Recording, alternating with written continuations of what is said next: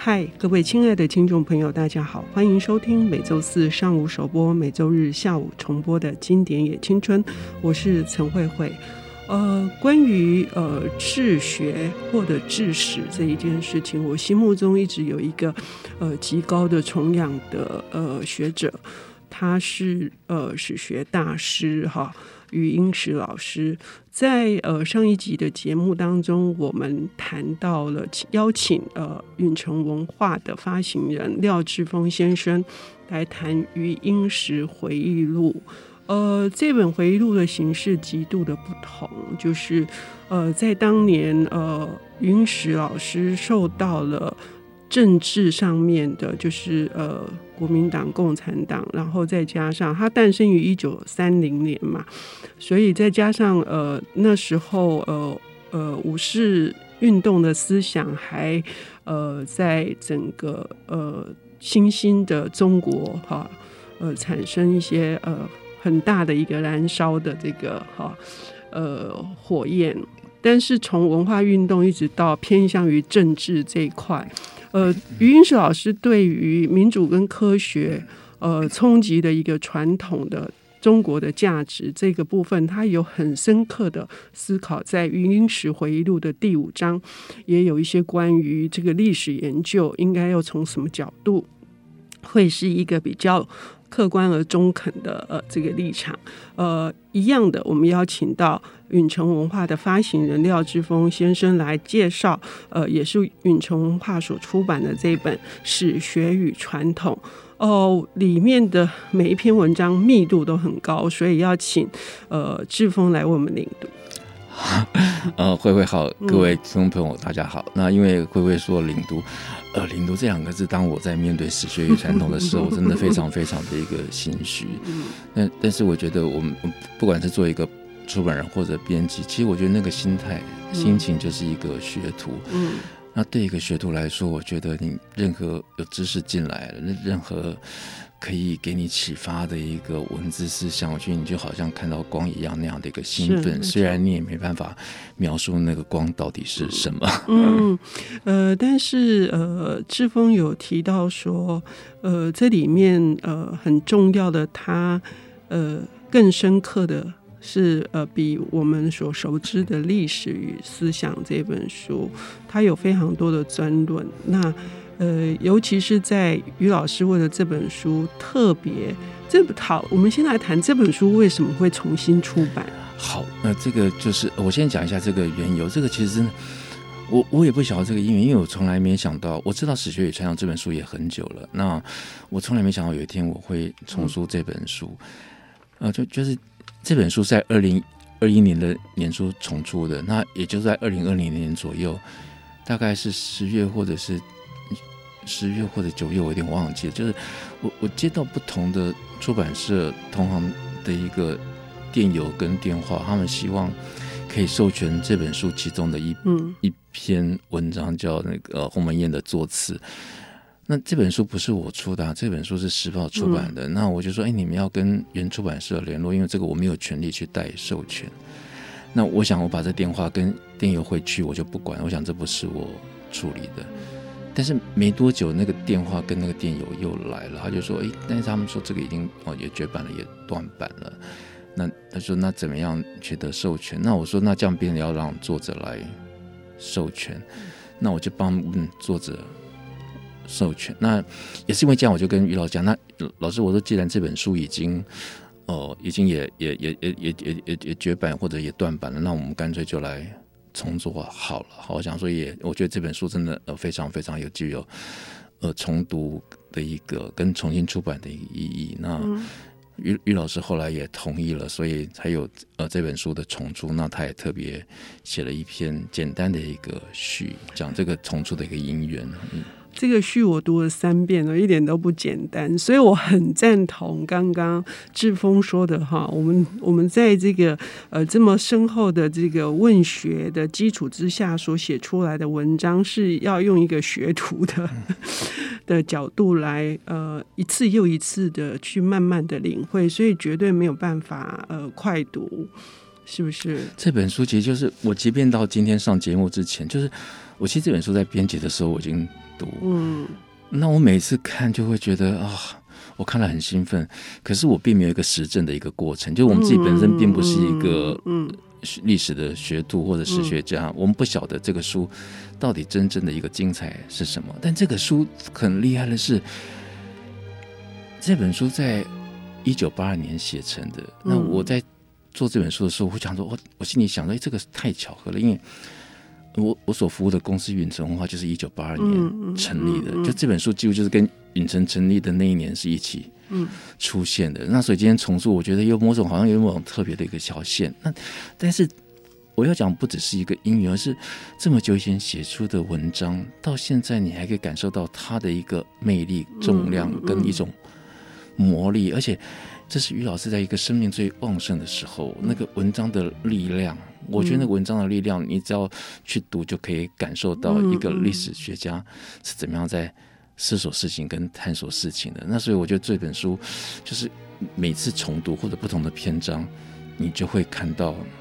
你上次所忽略的。嗯，呃，尤其是这个，我说我续读了三遍，是因为对我来说，呃，我感受到一个很大的收获啊。嗯为什么这本书叫《史学与传统》？于老师就在序里面讲说，他为什么不是从哲学的角度来谈传统的价值，也不是从社会学的角度，而是用史学的角度。志峰跟我们聊一下。好，因为他觉得他很有趣，就是我第一次也，我其实真的，我如果没有读，我也没有想过这个问题，因为他这本书其实很很重要，都讲一个。好像是一个认识论跟一个方法论，但是于老师会告诉你说，史学是没有方法的，嗯、你要不断的去验证、去找资料、去吸收。嗯、那刚才讲一个哲学，这就会比较是一个抽象的，嗯、希望有一个简单的一个单一的道理，嗯、呃，读者可以依循那个道理或者结论，然后去检验或去验证你所得到的、吸收的一个知识或者是资讯，好。太过简化，太过简化，但是太过单一，单一。但是有的时候，你想，就像我们来到任何一个地方，嗯、我们都会希望仰赖那个路标吧，嗯、就是哎、欸，我如果要去东区，我一定要往这个方向走；嗯、我如果要读这个书，要往这个方向走。嗯、我觉得那种简化的那种方向指引，好像是我们现代人的一个习惯，嗯、就是我们在这么。忙碌的一个呃生活步骤里头，需要一个比较单纯的，但那样东西可能就因为简化，会少掉了很多面向跟它丰富的一个内容。好，然后他提到社会科学，这个我也没有想过，就是我从来没想到于老师讲社会科学，说社会科学是比较后今波古，他就少了一个历史的脉络，他会做现象的来分析，然后就单独的把它独立起来谈。嗯嗯，那。当你认识到这个哲学跟一个呃社会科学这样的一个限制或者一个本质的时候，你再来看说，于老师他在写文章的时候，他会把他所读的，他就是用各种面向去解释给你听。可是他的文章真的会要很慢很慢的读，就你顺着他文章在读的时候，你前面读说哦。那这里就结论吗？没有，他到了下一段，他就翻出了另外一个结论。那那边也不是结论，你要到文章读完之后才会知道说，那老师到底真的要跟你讲什么。那这个阅读的过程，他就在告诉你说，他的思索的一个脉络。那我真的要讲，就是说这本书其实有的时候也不是他给你个题目就可以得到答案，因为我觉得读者还是要根据他的题目、他的写法，你要去找出或者去印证。于老师在这个这篇文章讲的是什么？那你是不是同意？那你不同意，你自己的看法会是什么？是，是，但是要有证据，就是不同意。于老师就会说，不管同意或不同意，都要有根据。哈，这有证据。那呃，于老师是研究这个中国思想史的，是对。那呃，他之所以觉得呃呃，就算在呃五四的时候。呃，民主跟科学引进来之后，好像呃传统文化就被弃如敝屣。那甚至到文化大革命的时候，呃、等于就是打倒孔家店，哈，就是一味的就是要去，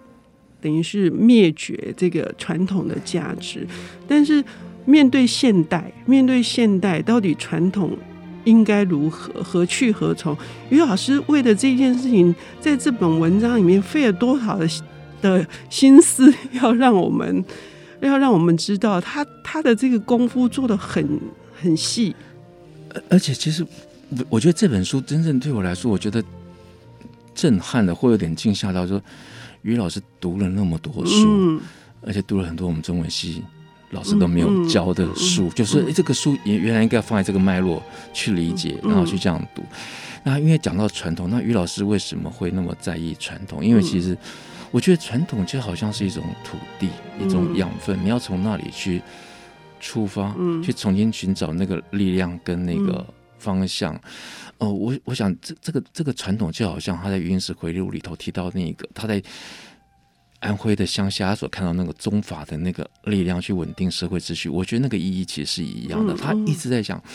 不是一味的贬义或者抵制。也对这个现状是没有帮助，可能有一些道理或者一个方法在传统里头，它是有一些解放跟可能的。嗯嗯，那于老师花了很多呃，花了很多的力气在告诉我们，呃，其实更重要的事情是如何在现代里面去发挥。呃，这个传统的价值。那至于呃，这个呃，史学与传统里面有哪些篇章呢？呃，是可以让我们呃更加思索呃于老师的用心所在。我们要休息一下，等一下回来。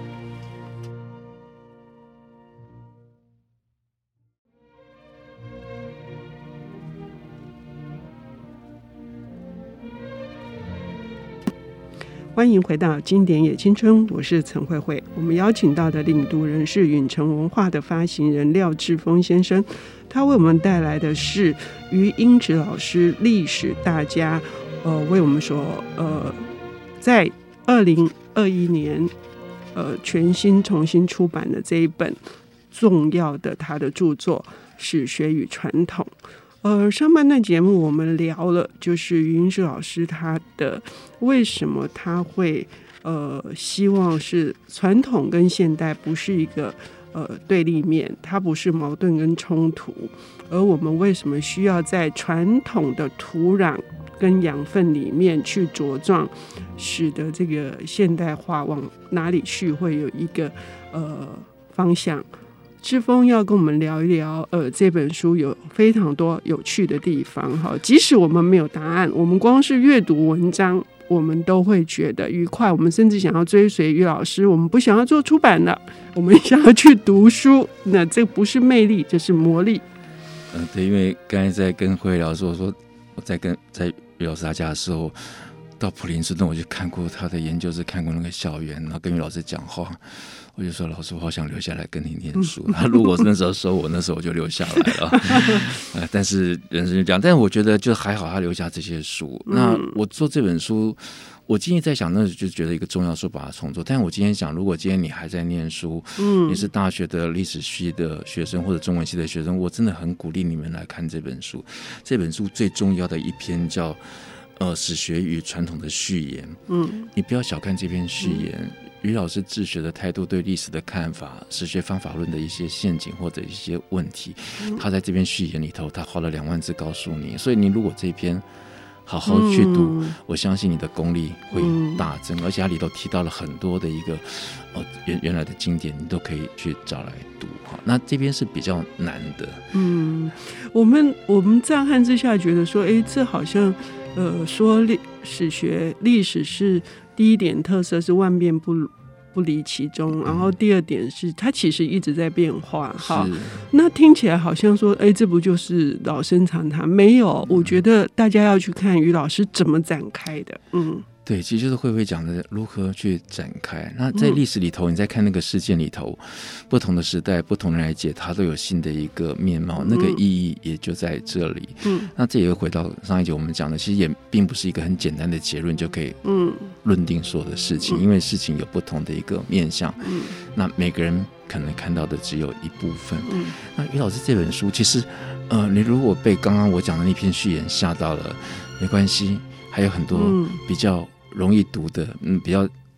稍微呃轻松一点的文章也有，比如说他会讲到那个排忧跟知识分子，那、嗯、于老师其实很看重的，在这本书里头最重要是讲一个知识分子的一个精神啊。嗯、那当然大家都知道说，呃，如果读过于老师的作品，知道于老师后来都用知识人，他又更想用一个人回到人的人本的人文的关怀。那在这本书他还讲的是一个知识分子，那他很多的篇幅在把知识分子还有知识分子在中国这个市的一个对应的传统，嗯。去把它做一个比较跟分类跟一个说明哈，所以有兴趣的朋友可以去看。那这里头它比较有趣的一篇就是用排忧，嗯，这样一个我们就像一种幽灵，就像呃皇皇帝身边的一些像有点像弄臣那样的一个角色，嗯，然后来讲他们这些人其实可能代表就是一个时代的一个。声音时代的一个良知，嗯、那他们不会，因为他们自己的身份特殊，他们也不会被政治特别的一个呃破坏，嗯、那反而可以对皇帝提供更好的一个建议，嗯、而对民生社会是有帮助的。嗯，那于老师更厉害是这本书。会，他讲的不是只有中国宫廷，他讲的是对照到西方的排忧，也有类似的一个呃传统。所以这本书这篇文章对我来说就是一个很大的一个惊喜跟经验，因为我们从来也不会这样子看，我们可能看歌剧、看弄臣，或者我们看呃淳于髡，或者像呃这些以前皇帝我们所读过的东方朔这些人，好像只是一个历史的一个传说。但即便是一个历史的人物，他们所代表的一个。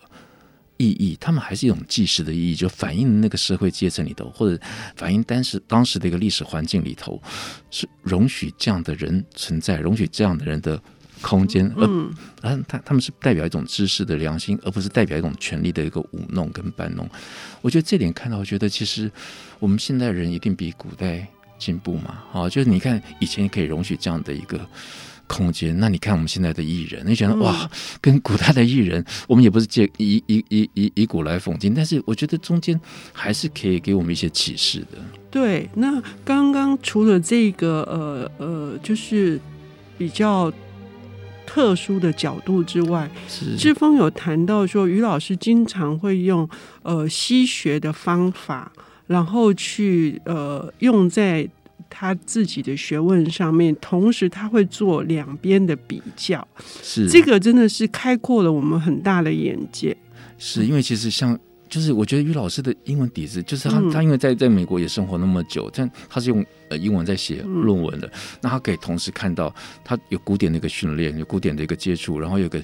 呃西方心智的吸收啊、呃。那我们在上一节可能没讲到，像于老师其实他在大学哈佛的时候他就念到呃历史研究，汤恩比的历史研究啊、呃，那那套历史书他也给。对他给他的启示，或者他那套书的限制，他也看出来了。就是所有的书，呃，书当然就每本书可能有它的限制。那于老师在吸收的时候，他也会告诉我们这些晚辈读者说：“哎、嗯，这本书他看到了什么？他他觉得他的不足是什么？”那他写文章的时候，他还说：“哎，西方是这个样子，那中国的宫廷是这样，那传统在。”在在这个在一个跟着现代化一个演进过程里头，知识分子那个抗争，有时候当当当我们讲我们在反传统的时候，事实上是在面对现代化里头的一种困境或者一种挣扎，一直在寻找一个新的方向，还没有找到。嗯，是说到反传统哈，我在这一篇读到的这个曹雪芹的《红楼梦》哈，他也用一个八旗世家是在，他是用呃阮籍的这个角度是。反传统，这个反礼礼是那个礼乐，这个这个礼哈，就礼貌这个礼，我也觉得是真的也，也也真的是眼界大开。就于于老师，他光是呃，我之前读那个《红楼梦》的两个诗子啊，就是我就吓了一跳，我想说哇，于老师你的。《红楼梦》解的这么好，嗯，那其他人怎么办？然后就是，其实我我我在普林斯顿他家的时候，我就问说：“老老师，你这个《红楼梦》写这么好，你其实可以写这更更多哈。”那当然后来有出一本书，可是我觉得其实以他的一个学养，他如果整本去拆解的话，那个是不得了的哈。那个红学可能会有新的面貌。那他就说，因为他终究还是。在思想史的兴趣嘛，他不想在文学上花太多力气。好，那我们回到《红楼梦》跟曹雪芹。那曹雪芹本来反传统，你只要想《红楼梦》，他一开始告诉你人生是空的这一个简单的结论，这样可能不太恰当。但事实上就是这种反传统啊，你没有在一个传统的章回小说里头那种才子佳人的大团圆，在在这本是完全被打破的。他一下告诉你，这个贾宝玉是出家去了，但是他先得到了功名，就是在这里头已经产生了一种嗯辩证。那反传统讲，因为其实也因为有这样一个基本精神，所以他其实你看他在里头的很多的吟诗，就是很多在很热闹大观园的聚会里头，就是一种很悲凉的声音，就会在很欢乐的一个场合里头，就像泉水一样，在底部的座就会出现了。嗯，那他讲，比如讲用丧礼来讲，说这个丧礼如果要有这个。排法，比如可能一一一块肉要通过从仆婢到王夫人到邢夫人再到太君的手上哈，就就是一种传统。那但是这种传统其实，他也透过刘姥姥来讲说，哎，你们这个贾府好像就礼很多哈，但是礼很多，事实上在讲这个礼是空的的意思。所以这种反传统刚好在这种微言大义里头。它就会显现出来。那比如说，刚刚我们讲到这个丧礼啊，啊，就是邢府这个东宁府这个父子一边守丧，但是找到机会就找就去玩乐啊，就是他为两个章节就放在一起啊，就做一个很大的一个哦反差。就你看多一个面貌，让你去看我们过去所习惯那个章回小说那种大团圆的，然后人生富贵的这些，在这个小说里头，说真的，你如果看完，你会觉得你看到的是什么？是，而且呃，我们刚刚呃也一直在谈说。于老师正在传统如何在现代立足，而且带给我们的一些呃更艰深的文化基础。可是这一篇他却谈了反传统，他的谈的反传统的那个角度、那个内涵又是什么？就非常的有趣。而且你看，如果提到阮籍跟庄子，那就是这个反传统是还是有个传统，就是从阮籍或者庄子或者从老这边一路下来，他还是有个传统在里头。是，是，时间的关系，本来那个呃还要谈一下。《红楼梦》的座次表要 有呃，鸿门鸿鸿鸿门宴的座次表是，是。呃，那就是说，你看，就是他就简单讲说哦，就我们简单讲这个简单的座次表，就项羽坐东，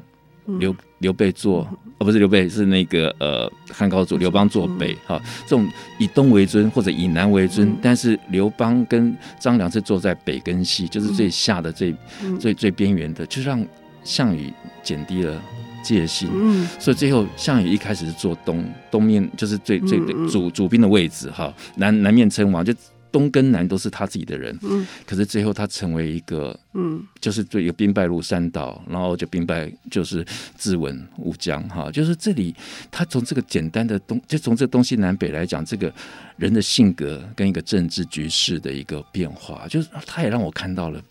史记》。司马迁一个了不起的一个笔法跟一个观察，所以我看这本书，我觉得他就让我再想看其他更多的书。是没错，我因为于老师的书，我又买了二三十本书哈。那更重要的，呃，我最后想提醒听众朋友，就是更重要还是我们细细去咀嚼，呃，这个内容，呃，一定会大有收获。谢谢，谢谢，谢谢。本节目由 IC 之音与瑞木读墨电子书联合制播，经典也青春与您分享跨越时空的智慧饗宴。